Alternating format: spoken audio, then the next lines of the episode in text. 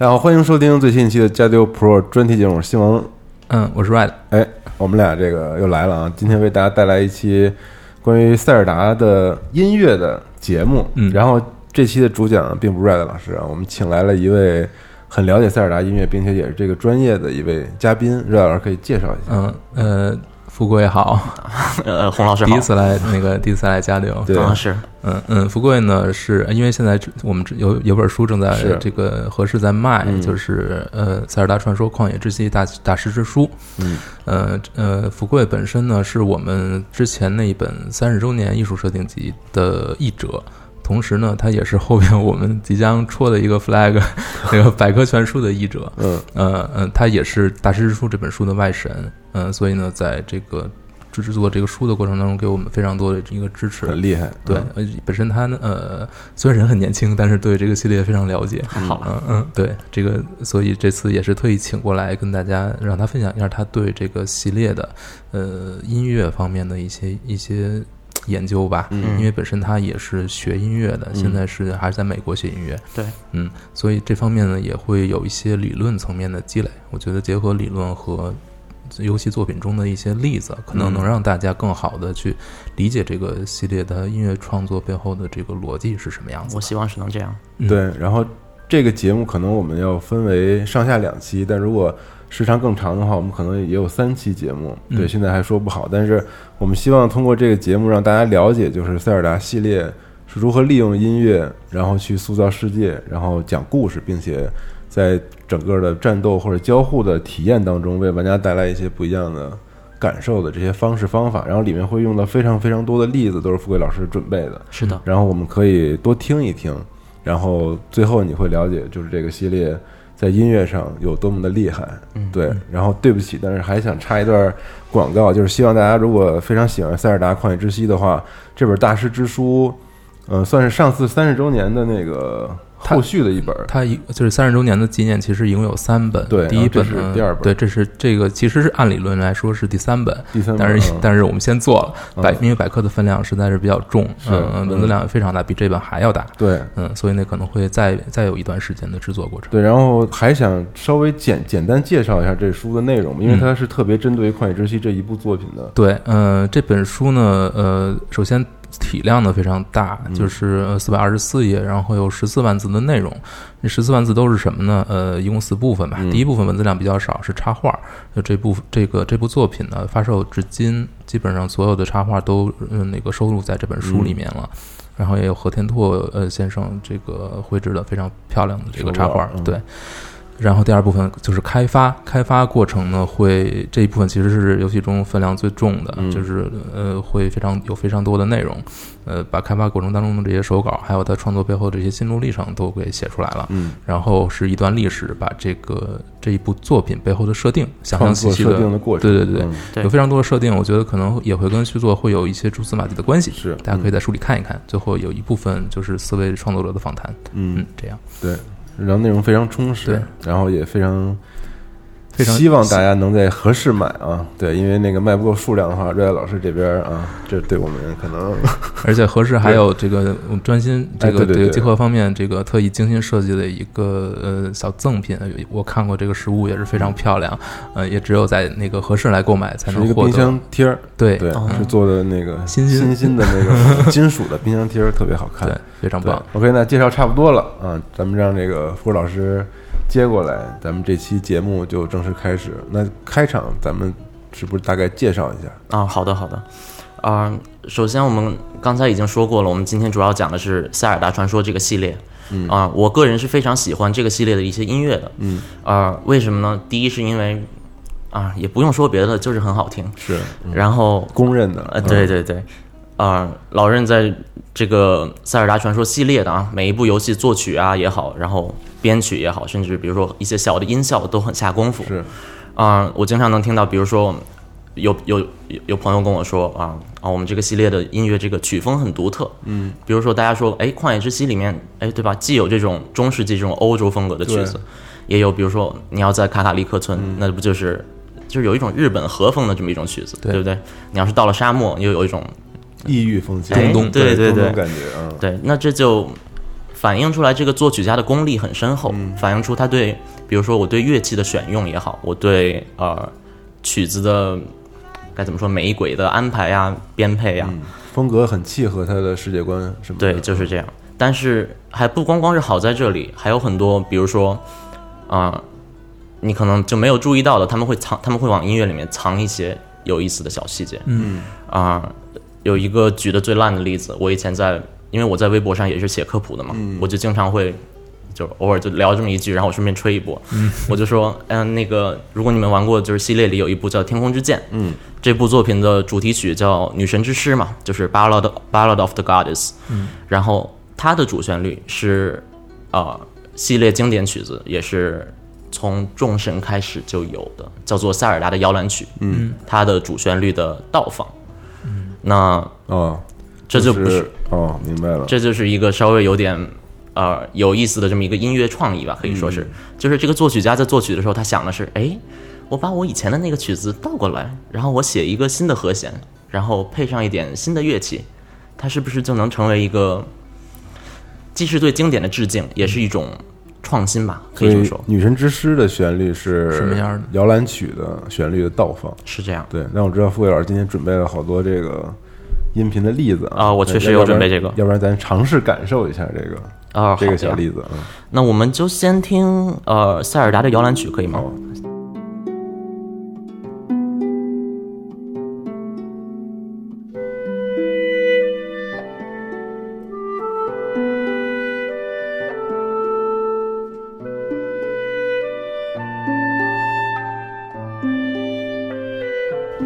首曲子旋律大概就是这样，嗯，大概就是啊，so 啦西瑞啦西瑞啦 so 瑞哆西啦，反反正差不多就是这个样子。嗯，对主旋律是这样的。，对，然后再多的我也就不用没有必要再放了。嗯，然后接下来给大家听一下，就是这个女神之诗它原本是什么样子的，嗯，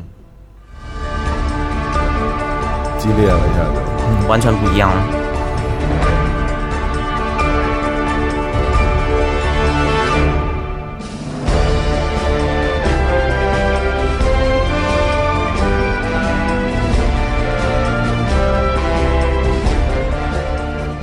它这个旋律是这样的：西哆瑞嗦啦瑞西啦瑞西啦嗦啦瑞西，啊，大概重复的部分就是这么多。然后呢但我们，可能没有注意到这个倒放的旋律，但是听你把这你们念听出来之后，能感觉有点熟悉的。是是不是？其实它里面的音都是一个是西瑞拉，然后一个是拉瑞西，对吧？所以你这样、哦我这样一说，其实还是能听出一点端倪来的。对。然后我现在再给你们放一下，就是真正经过软件处理之后倒放过来的女神之石是什么样？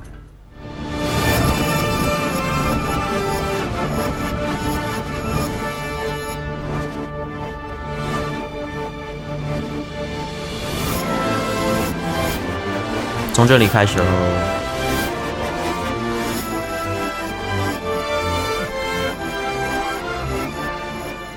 西瑞拉，嗦拉西瑞拉，西瑞拉，嗦瑞哆西拉，绝了，对对吧？太厉害了，神奇了。对，再后来其实就也不太一样，就是它有一个自己的有这么一个 B 段，但是 A 段就是塞尔达摇篮曲的 A 段的倒放，嗯，就可以这么说。对，所以我们就说就是倒放这个玩法嘛，就是塞尔达传说系列其实很爱用。啊、就比如说不光是这个天空之剑啊、它后面有一个众神的三角力量二，众神三角之力二，对吧？嗯。呃，那里面就是它那个海拉鲁的反世界罗拉鲁，对吧？那个城堡的 BGM 其实也是海拉鲁城堡 BGM 的倒放。嗯，哎不止一次用过这个对对对这种手法这种手法，对，然后他想表达的是什么呢？表达的是就是你知道这两个世界互为表里的这么一个关系嘛。其实天空之剑也是一样，嗯，就是因为那一座的塞尔达当时还不是公主嘛，她是海利亚女神的转世，嗯，所以女神之诗说的是我前世是女神，哦然后塞尔达摇篮曲说的是我今生是塞尔达，哇塞，哦，这个其实就非常非常对对对，所以我藏起来的细节，嗯。我估计他他在他在想，哎，我给女神写一首曲子，我怎么写？哎那我就用嗯我就用公主的曲子倒过来，过来对对对哦，这其实就蛮有意思的。但是两首歌能做成完全相，就这个风格差的这么大，也是嗯很神奇。就是这个配器也好，然后这个旋律和弦走向也好，这都是要 都是要下功夫的，就感觉更用心了，就是对对对。明显是两世，但是不同角色，他的成长变化等等性格什么可能都不太那么的一样，对，但是又是相互关联的关系是，嗯，对。其实，所以我刚才就说嘛，这个塞尔达系列真的是一个在音乐上非常用用心心，嗯，啊、我不知道你们之前有没有在微博上看过，就是最近说有人在旷野之息那个神兽探索的 BGM 里面，他们听到比如说，呃，那个 SOS 摩斯那个摩斯密码，嗯，就是那个摩斯电码的对，那么那么一个那么一个节奏可以说是，嗯，呃，我自己是不懂那种电码了，所以我也不知道是不是真的，但是好像确实有这么一回事儿，所以可以听听啊，哎也可以听听啊。上来就有，是的，这个是米法的神兽，然后这个是利巴尔的，反正都在背景里面都能够听得到。但是我们都知道，就是《旷野之息》的这个迷宫 BGM 是随着你探索，它慢慢的就改变了。嗯，所以到后面你快打到 BOSS 的时候，啊，这个反而就听不到，哦，就好像每一个神兽就是所处的阶段不同，就是你就能听到或者听不到，哦就是这样。嗯，对，所以这就是为什么。就我经常跟朋友说嘛，就说任天堂这些作曲家，无论是近藤浩志也好，这个也是《塞尔达传说》的，就是那个最经典的那个旋律，就是他创作的嘛。对。然后呃，《旷野之息》的作曲家，我记得是叫是叫若景书吧，好像是、嗯对也好，反正就是而且他这是应该是第一次独挑大梁吧？好像以前做过风风之律动还是怎么样。哦，对对，但对你说独挑大大梁应该是真的，但是我想《旷野之息》好像还有其他的作曲团队，嗯还有其他人在。嗯嗯，对我具体的名字我也说不上来，对，大概就是这样。所以我想说的是，他们就是在音乐这方面是很用心。我们刚才说了有倒放，对吧？然后也在里面藏一些奇奇怪怪的一些东西，对不对？就它不光是一个辅助游戏用的一个东西，它本身也在表达很多游戏当中的含义含义正是这样和故事，对嗯但是，呃毕竟我们刚才说了这么多，说的还都只是啊、呃我们做的这首曲子，这个曲子里面已有的一些内容。嗯，啊，那其实这就跟我们平时说电影、电视、影视配乐没有什么区别。我要想藏彩蛋，我就直接往一首曲子里面，哎，我就放点人说话的声音之类的，还是怎么样，嗯对吧？那怎么就是体现游戏的部分？对，怎么体现游戏的这么一个部分？嗯啊、就我之前就就跟朋友举例子嘛，我就说有一个最大的啊、就是游戏配乐跟影视配乐有一个最大的区别，就是比如说我在玩游戏的时候，我在利特村，我在听好听的旋律，对吧？这个时候我突然把我菜单打开了，那如果你有认真的听这个背景音乐的话，你会发现它那个背景音乐的音量其实是降低了的。哦，那如果我在看电影，我在电影院，我突然调出菜单来，那大家都可能都要打我，对不对？是。但是我要是在玩游戏的时候，比如说我打开了菜单，或者是我摁了那个挥剑的按钮，挥挥剑发出一声音效，嗯，那这种声音的这种啊，可以说是反馈吧。那它其实就是反映了我玩家现在在干什么，或者说是我玩家现在有没有打开菜单，它反映的是我们现在一种状态，状态。或者是一种行动，可以这么说。那我觉得任天堂在无论是塞尔达传说系列，还是其他很多他们的看家系列，对这方面我觉得都做得非常不错。嗯，啊、不仅仅是创造、呃创作出优美的音乐，同时也是懂得如何把这种音乐，啊、可以说是变成一种互动的工具，嗯交互的工具，对，跟我们玩家交流，然后给我们玩家正向的反馈。嗯嗯，甚至有的时候，比如说我们的一些关键的玩法，比如说《时光之笛》，我要吹笛子，然后为玩法服务，那这也是一种对音乐的利用，对不对？那我觉得我们这一期节目可以主要从啊、旷野之息》这个开放世界大地图的这个音乐开始入手说起。我想问一下洪老师吧，呃，洪老师平时玩开放世界的游戏，呃，对平时会不会注意他们里面一些音乐的设计？就是大地图上听到多少音乐呀、之类的。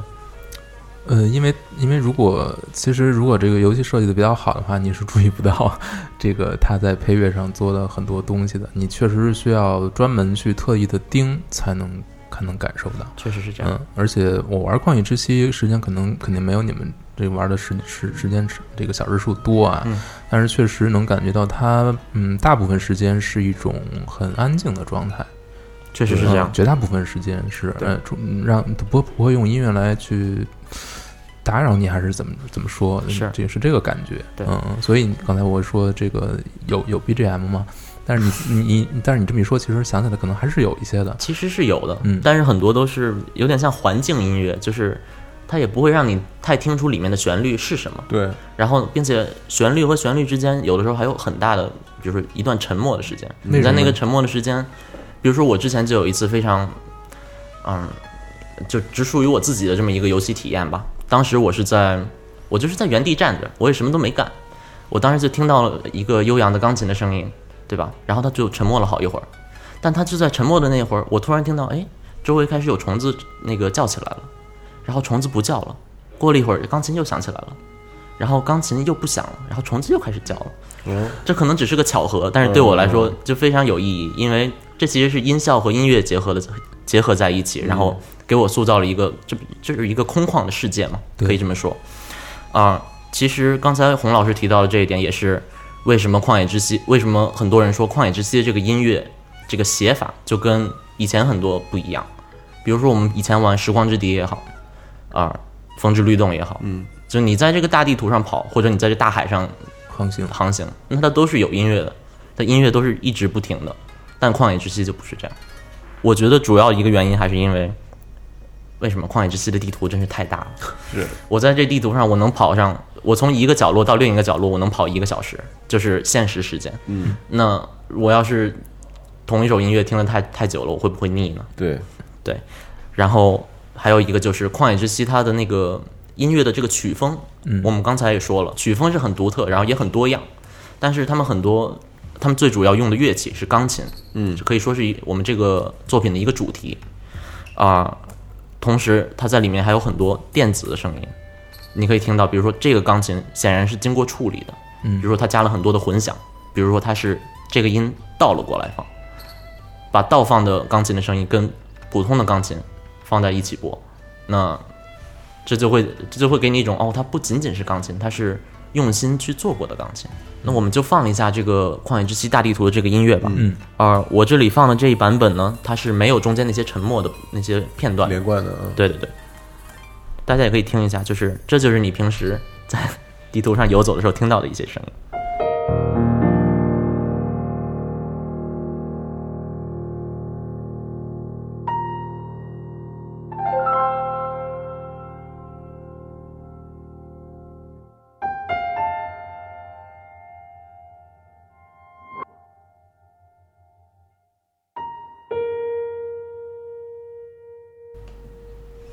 平时我们玩到这里的时候，可能就突然有一个好长时间的沉默，这沉默的时长可能还是随机的，就现在我没有衡量过。停的，这一段，对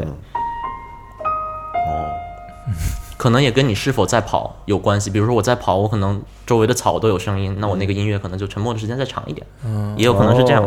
原来如此，就是通这个游戏引擎，如果给你提供这方面的参数，那你就可以用它去修改你现在正在播放的这首曲子。所以它中间那些断点其实都是可长可短的，很有很有可能是这样不光是这样，其实就是哪怕是战斗音乐也是这样，就是战斗音乐一开始的时候是哒哒哒，然后嗯，然后哒哒哒，不是我我学的不太像，嗯，反正差不多就是这样，但是它后面会变得很激烈，对吧？嗯，但是它要花多长时间变那么激烈呢？这就跟你是否有跟敌人交手，或者被别人发现，嗯对，嗯跟这个有关系对。我来说就会很短。好吧，你是你是因为上去硬刚了，我跟你说，很有可能是这样。对，啊、所以我们刚才说《旷野之息》这个大地图的音乐，就跟我们以往很多塞尔达作品不一样。嗯，它是什么呢？把一首曲子，它首先是拆成好几个段落，嗯。中间用沉默来区分，然后这只是它在这是它在大地图上的做法。那比如说我走到了一个西卡塔，嗯。或者是一个呃神庙吧，可以说。走到这种特定的一些地标，那哎，这游戏的音乐就开始变了，它就会变成一个稳定的，就是持续播放的这么一个 BGM。嗯，啊，你在大地图游荡的游荡的时候，那就有沉有时候沉默，有时候有音乐，但你到了一个特定的一个地点，那就肯定是有音乐的。嗯，大概就是这样。嗯，比如说啊，西卡塔，然后或者是神庙，嗯，或者是比如说你在洞穴里面，或者是在比如说就很具体的那种，对，比如说一些山上之类的，你可能都能听到一些稍微不太一样的连音乐。贯的音乐，对，啊、呃其实这就给人一种感觉，就是比如说我在地图上的时候，我们刚才播的那个音乐不都是连贯的吗？嗯，但是我强行在里面加一段沉默，或者是就是强行把一个旋律放慢，这其实就是呃可以说是一种他们在旷野之息里面尝试的一种新的玩法吧，就是把音乐拉长这么一种玩法。其实，如果你仔细的听，呃，《旷野之息》里面一些可能不太为人知道的一些曲子，你就会发现，它们其实都是系列以前就有的曲子的拉长的版本。啊、我不知道洪老师在雪山的时候有没有玩那个滑雪，好像玩儿来着。就是里面他那儿专门有一个小木屋嘛，那木屋里面有一个呃 NPC，他就他那个墙上摆的全是盾牌，你可以在那拍照。嗯，然后他就会给你讲滑雪的各种技巧，然后让你什么滑滑这个路线，滑那个路线嘛。那你靠近这种存在于旷野中的单独的小房子的时候，你就会听到一个小房子的 BGM 啊、我们可以先听一下，好吧？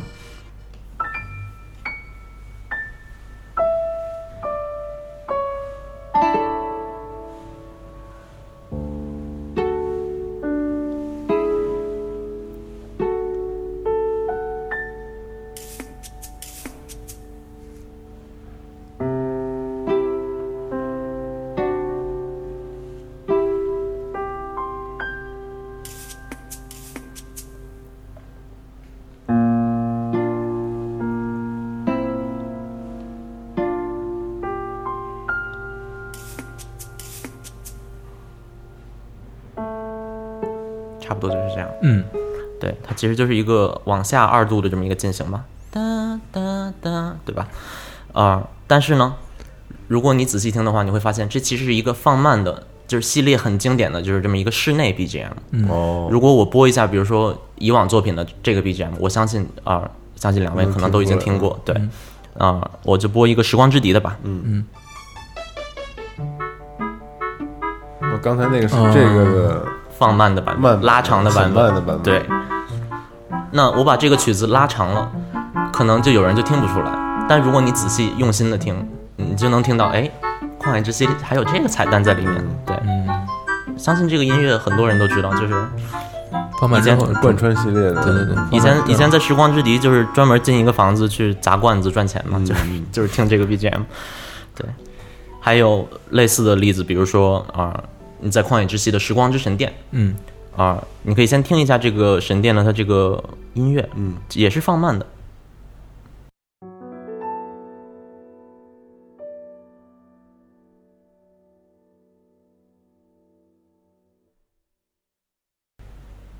放的好慢啊！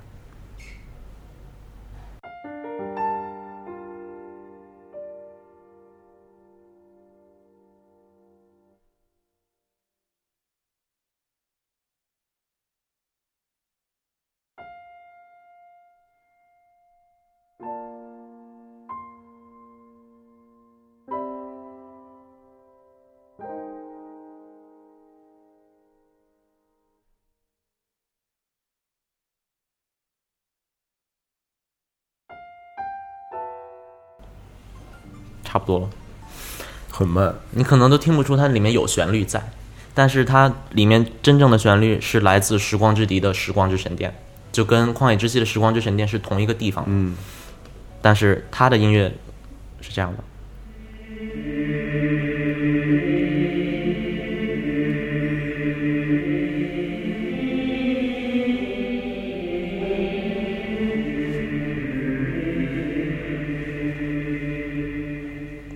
这个旋律是拉来发，唱的好低哦。发拉哆西嗦发嗦拉来，其实后面也不用听了，但我们就知道刚开始是拉来发，对吧？我们知道这个就好，知道这个以后，我们再回头去听，再听一下。你就能听到了，让对。我感受一下，嗯，拉来，嗯，完了，这节奏不对了。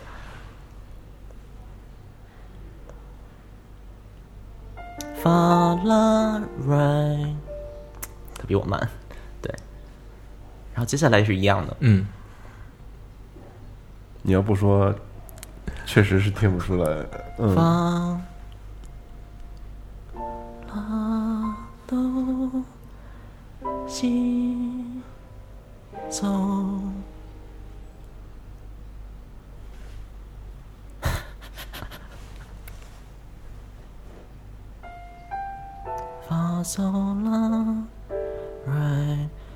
好，刚才连贯的唱一下，嗯，拉哆西嗦发嗦啦，right，就是跟刚才那，哦。这就是同一首曲子了，嗯，对。那为什么要这么设计呢？刚才我们也说了，就是怕你听腻，这是一方面。第二个也是，就是为了给这个环境的声音给一些表现的空间嘛。嗯。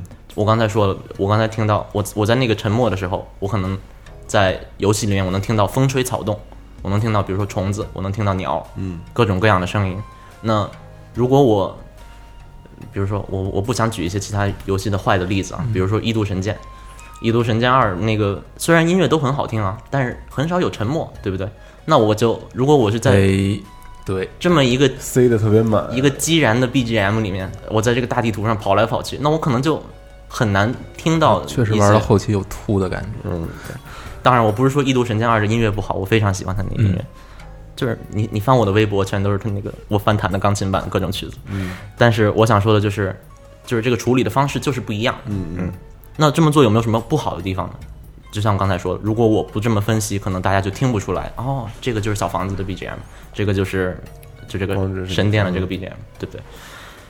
所以我也不知道这可能会有算好还是可能会有一个问题，就是嗯，为什么很多人说《旷野之息》的音乐对他评价比较低？可能就是因为很少有非常连贯的、给人特别印象深刻的这个曲子、嗯，这样没错旋旋律。对，毕竟要结合它的开放世界的这个玩法。嗯因为你要想以前很多的呃，他们作曲的思路是什么？就我写三个音，然后重复这三个音啊、比如说刚才摇篮曲，嗯西瑞拉西瑞拉，对吧？刚才那个时时光之神殿，时时光之歌嘛，这就是拉软发拉软发，那这样你就很容易就能记住。嗯其实也是为了玩法服务，因为你在游戏里是真正自己要吹这个曲子的，所以你要太复杂你就记不住了。对，但是你在旷野之息里面，你听到的都是什么？比如说我们刚才听那个神兽内部那个 BGM，就很混乱，然后又好像又不是很耐听，刚开始就确实不怎么好听。然后你刚才听我们听大地图的那个音乐，都是一些很呃叫什么？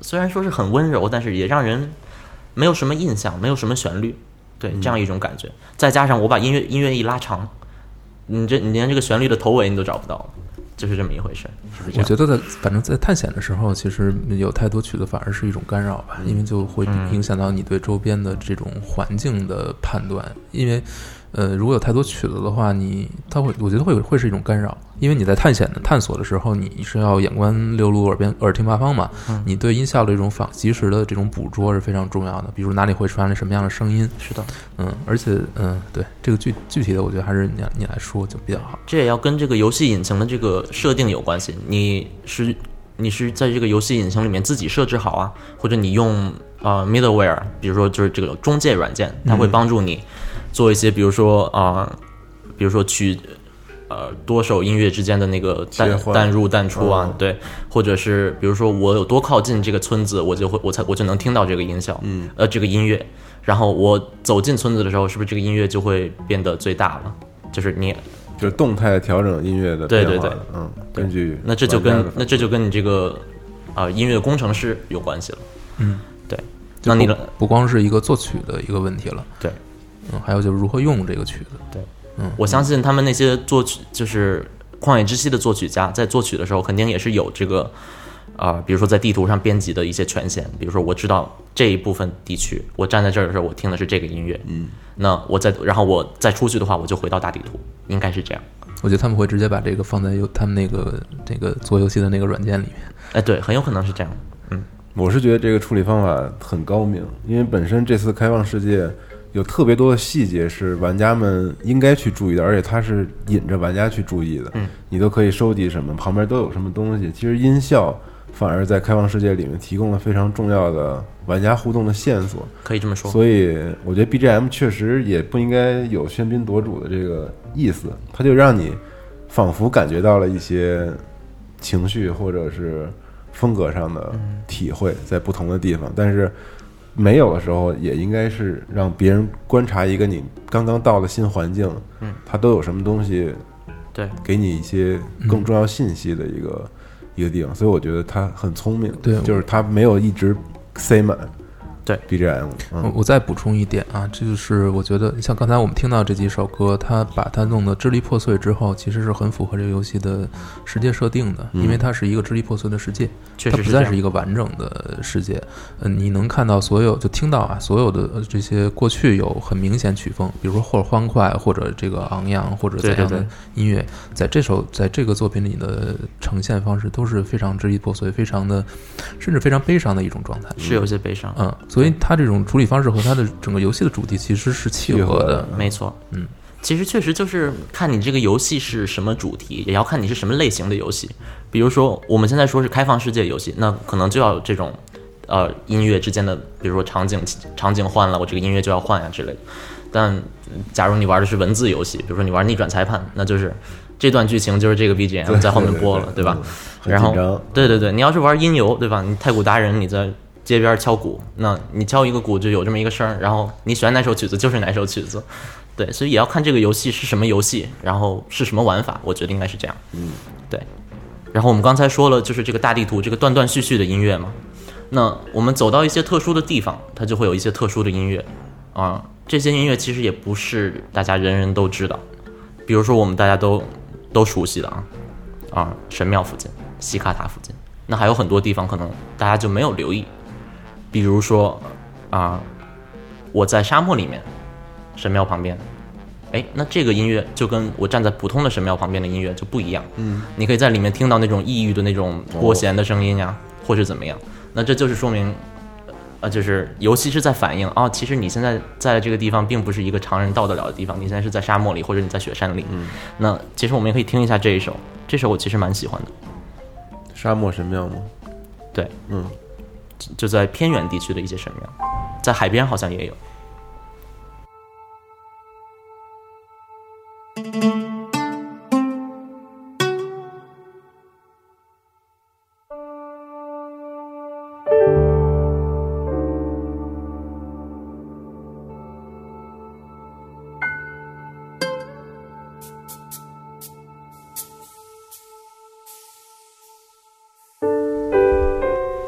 从里面听到很多就这种电子音效的声音在里面，像刚才那个噪音，嗯，对。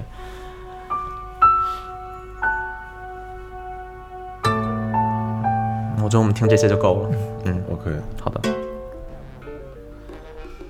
啊、除此之外啊、之前洪老师跟我聊这个《旷野之息》里面有三块大化石嘛，嗯，他说这个化石是什么以前的那个空之大精灵啊，那个风之鱼啊，就是系列以前的一些大鱼的化石是，可可能就是《旷野之息》这三个巨鲸化石，就是从这儿来的，嗯，就是你在那个雪山的那个巨鲸化石不是在一个洞穴里面发现的吗？嗯，《旷野之息》专门在这个洞穴深处专门有这么一首 BGM，这可能也是很多人就是错过的一首，我觉得非常好听的这么一首 BGM，也可以听一下。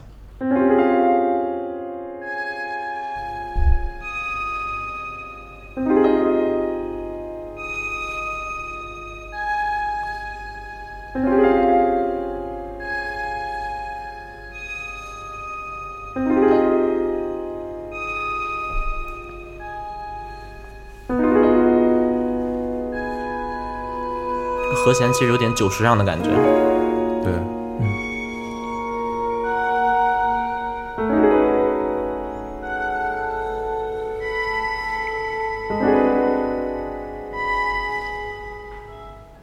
对，呃，所以我想说的就是，当你在这个洞穴里的时候，就是你平时在雪山上听的音乐，就不是这个音乐，你只有到这里的时候，它就会变成一个固定的这么一首音乐。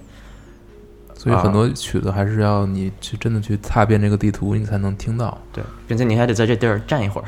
哦，对，嗯你要是跑过去了就没有了。没有了，对，然后我相信，哦，我接下来放的这首，我相信大家应该都是非常了解，然后也是非常惧怕的这么一首曲子。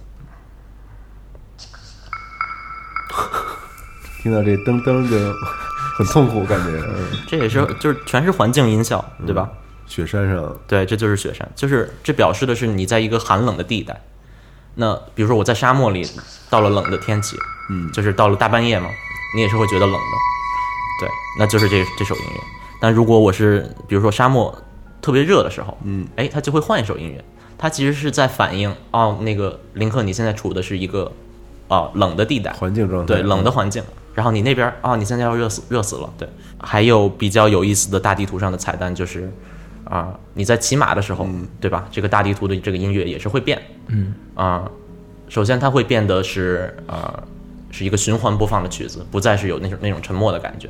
但前提是你需要骑上一会儿，它这个曲子才会蹦出来。就是你要把这个马到席步吧，还是怎么样？反正就是要让它跑起来嗯啊。游戏会判断玩家是要长时间在骑马，哎，你要是长时间骑马，那它就开始给你播整首曲子，哦，然后很聪明，并且在学习玩家的这个操作。对对对，并且它这个曲子有意思的地方就在于，如果你骑马骑到一定长的时间，你就能听到它在后面藏了一段彩蛋式的旋律。哦，那其实这其实也蛮符合我们之前说的把音乐拉长的这个手法，但它这个手法，它这它在这首曲子的玩法不太一样，它是把彩蛋的内容放到曲子很靠后的地方，也就是可以说是拉长了前奏吧，可以这么说。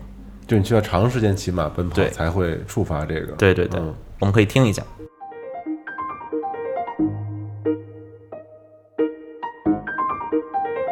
这就是白天骑马。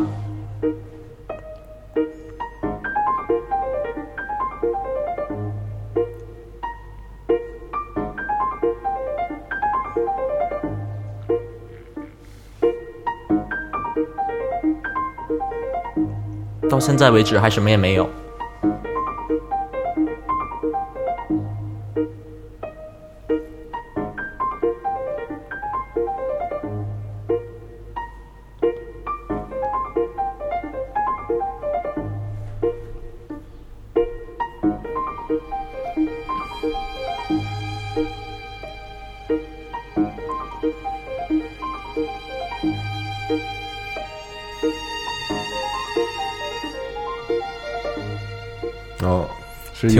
开始的那个，哎，对不对？嗯？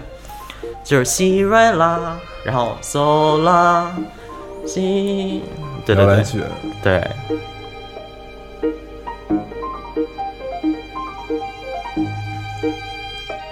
对，这个就是一直在跑了之后，对你才能听到这一段，就有点像是这游戏在提醒你别骑马了，去救公主吧。这 这公主都在那儿那个跟你抱怨了，对也可能是他觉得你可能就想骑马欣赏一下景色，哎，对，然后给你一段特别系列主题抒情的旋律，对。嗯，其实系列以前也有过类似的这种玩法，就比如说你在大地的汽笛里面，你就是开火车嘛，嗯，有的时候你要开很久，你开很久的时候，它火它那个小火车那个大地图的主题曲是就是 A B A B，但是但是你跳完第二段 B 以后，它后面有一个 C 的旋律，那就是你只有你长时间开火车你才能听得到，嗯，就其实这个设定跟那个其实是有点类似，有点类似，对。然后我们还可以听一下晚上骑马这个音乐，它后面也藏了东西。哦，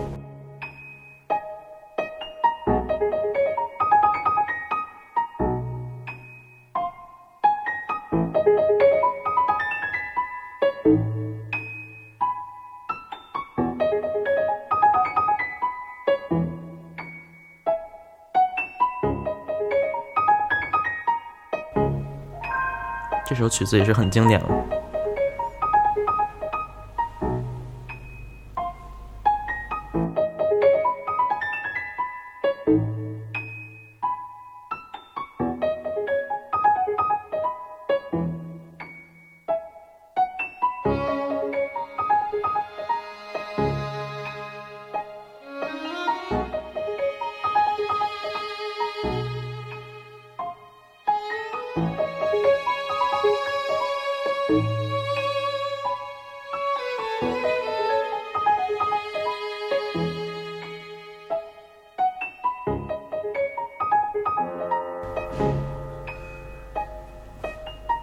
消失了。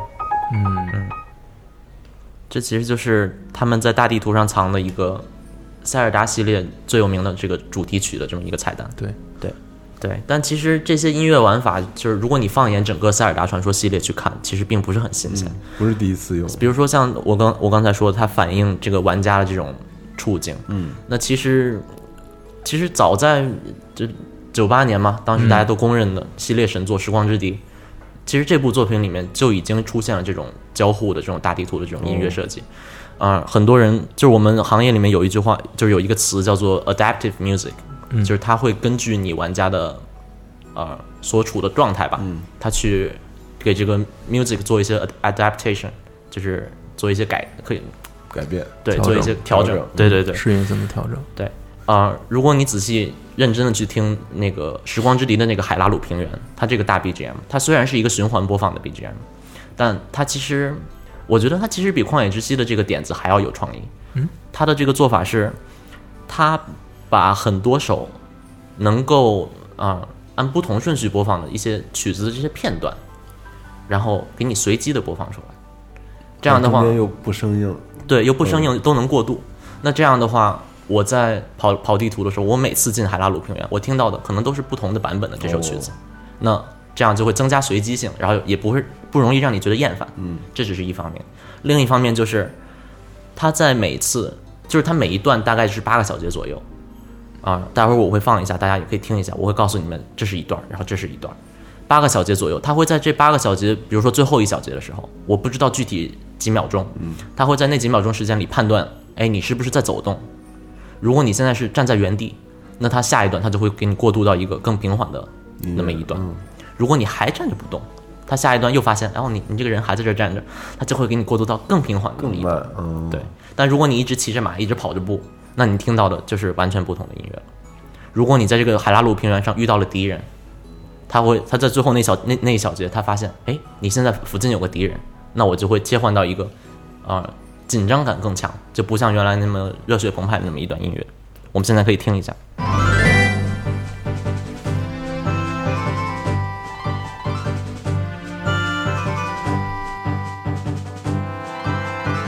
这就是一开始嘛，这就是第一段，可以说是。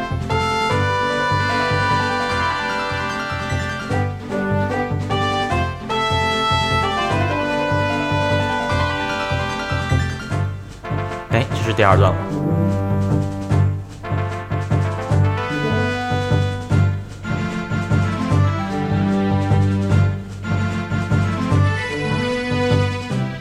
又换了一又段，换了一段，对。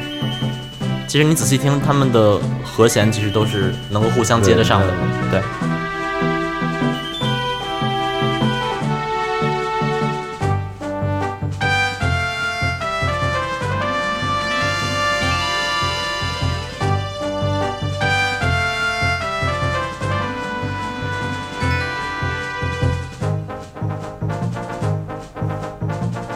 这也是一段。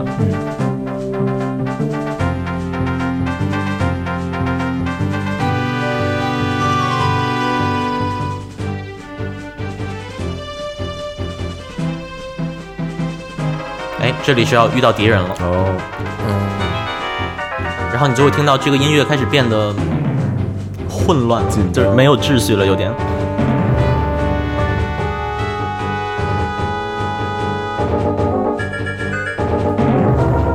就是时光之地，时光之笛那个大地图上不是有那种对，巨巨大的植物飞飞来飞去的，不知道 UFO 是就是皮哈特嘛，嗯，对，然后他还有他的小孩子，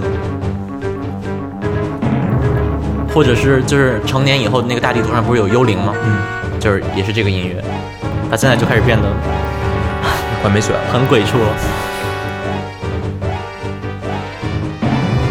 对，我觉得我们可以往后跳一下，跳到后面稍微舒缓一点的地方。啊、这也是一段，这一段我比较喜欢。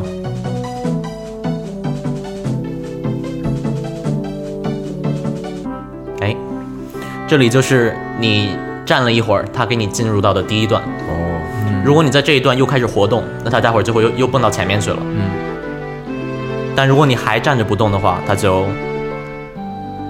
更慢，他就嗯变得很抒情。对，很多人把这一段跟日落联系在一起，你就能想象到，哦，海拉鲁平原的日落是这样一首曲子。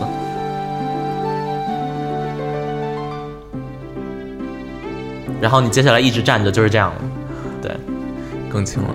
对，大概就是这样。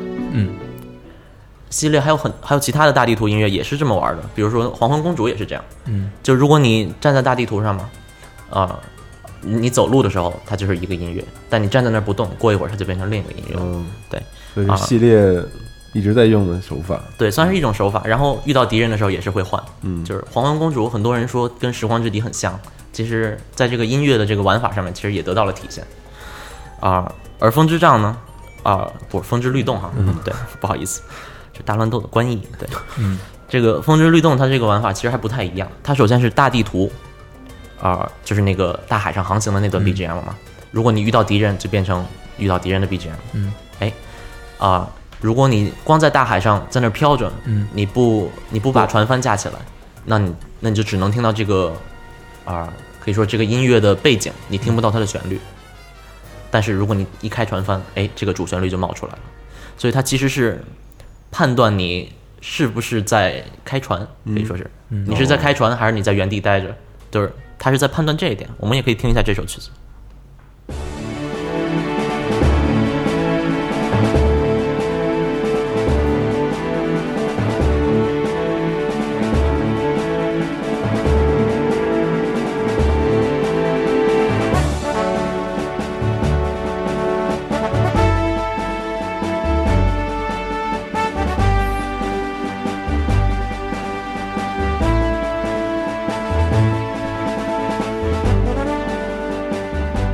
就我们现在听到这个管乐的声音，就是如果你不开船，你就听不到，啊，必须开船才有的。是这样。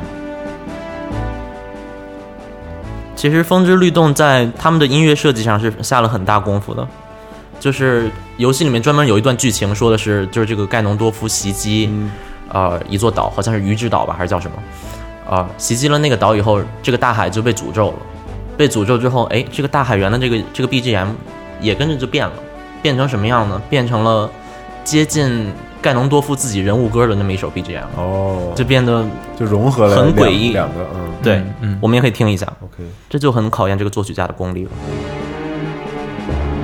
嗯，后面的旋律还是刚才的那个，是，但是它其实和弦变了，变成配器也有点不和谐。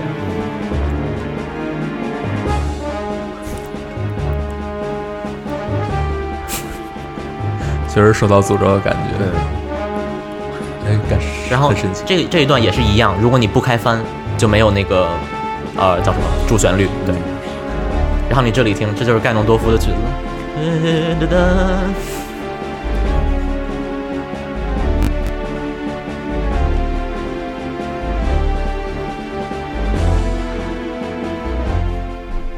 但它又很符合，就是我们刚才听的那个大海的这个曲子的框架，对，对，它就是在这个框架上，该怎么说呢？也不能说是改良，就是改变吧，嗯，改良还行。而且而且，《风之律动》其实是《旷野之息》之前他们第一次尝试这种类似开放世界的这么一种理念吧。对但是因为第一次尝试，资源和人手都非常不足，所以没能做成他们想要的样子。嗯，但基本的一个架构其实是有些相似的。对，其实里面很多音乐设计，比如说我们之前说《旷野之息》，大地图上有 BGM，对吧？我到了一个村子，或者到了一个特殊的地点，哎，就换成另一首循环的音乐，就是无缝叫什么 crossfade 过去的嘛，嗯嗯就是淡入淡入淡出出，对嗯，渐弱渐强。那其实风风之律动也干过这样的事嘛，就是我航海到龙之岛，那我就会从大海的这个 BGM 无缝的转换到这个这叫龙之岛的 BGM，也就是我们在这个旷野之息里面听到这个利特村这 BGM 的伴变奏嘛。嗯，啊、如果我开船到其他的岛屿，它就会变成相应的变成那个岛的 BGM。这其实跟旷野之息的设定是一模一样的，所以该怎么说呢？旷野之息有这么多前辈的，这算铺垫前辈吗？对、嗯对，可以说是也这个制作团队也算是有经验，嗯也也知道怎么该把这么一个开放世界编成我们现在看到的这个样子。嗯，所以我觉得他其实该怎么说呢，做的蛮合格的。但其实我觉得，如果能像《时光之笛》那样，他比如说判断一下啊、林克是站着原地不动，或是怎么样。比如说，如果我蹲着，现在其实很多啊、呃第一人称射击游戏会做这种事儿，比如说我在前行的时候，哦，那我这个音乐可能就会变化变化，我可能还会听到我的呼吸声或者心跳声或者怎么样。嗯那如果旷野之心能干这方面的这种变化，比如说我蹲着，我想去偷袭一个敌人，哎，那这可能就就给这个游戏的互动性就就能更上一层楼吧。这是我发现的时候做好头上再冒一个感看感叹号。对，就这是我自己的一点想法。对嗯啊，我觉得咱们这一期节目讲的主要也不是啊这个人作曲功力多么多么牛逼，是嗯或者说是啊啊这个配器用的太巧妙了，还是怎么样？我们主要说的是他他是怎么用的。我刚才说了，就是有很多沉默，然后还是随机的沉默。嗯，其实这跟那个我们之前说《时光之笛》随机给你抽一首曲子播，其实是有异曲同工之处是的但我这随机的就是不同时长的沉默，嗯，就可以是这么说。啊、如果你是用比如说中介软件也好，就是你专门可以设设计，就是这首音乐播完之后，接下来随机从这三个曲子里面播放一首，或是怎么样，这些其实都是很容易实现的事情。是。但是该怎么把它们用好，嗯对对对。用的巧妙，对对对，那这就不是很不是所有的游戏设计者都能做到的事情。嗯嗯。然后我们刚才也说了，旷野之息很多地方不同环境有不同的曲子，嗯。然后还有很多就是你不仔细听，你可能就可能你都不知道它存在。是。的，对。然后一些隐藏的旋律也好，其其实我觉得这些啊，研究这些我觉得真的很有意思。我不知道两位听了以后觉得，嗯、是不是也有恍然是不是也有点感兴趣吧？对，嗯，其实这种事情原本就是我一般在微博上都是写文章的，嗯，那我写字的话，可能就很难把这种东西恰当的表达出来，所以我也真的很感谢这一次，能够真正听这个例子，啊对对。对感受，能把这些东西分享给大大家，是。对，，嗯。嗯。那今天其实我们就是利用大地图和开放世界来讲一讲开发团队是怎么把音乐合理的运用在这个世界里面，让玩家们体验更加的合理而且舒服。对，然后那下一期我们讲些什么？啊、我觉得下一期我们可以说一说啊、老任是怎么用这些音乐啊，啊、比如说去描绘一个场景。啊、我们之前只是说这个场景有这个音乐，但是我们并没有具体的说啊、为什么它是这样，嗯或者是说，呃，在同一个场景这个音乐会有怎样的变化。嗯，哎，我觉得这个其实也蛮值得一说的、啊，我觉得也可以单独再录一期节目。就是在表现具体的世界和场景的时候，哎对的音乐是有什么变化？对不光是视觉上的，还有这个听觉上的。其实我觉得我们今天讲的很多，其实还是算是蛮笼统的吧，就是蛮笼统的把，就我们这个世界听到的这些东西，哎，给大家就比如说放一下。嗯 OK，那就我们下一期再见。嗯，也希望大家去合适购买这本书啊。谢谢谢谢。我好想要冰箱贴啊！OK，那咱们下下期再见，拜拜。再见。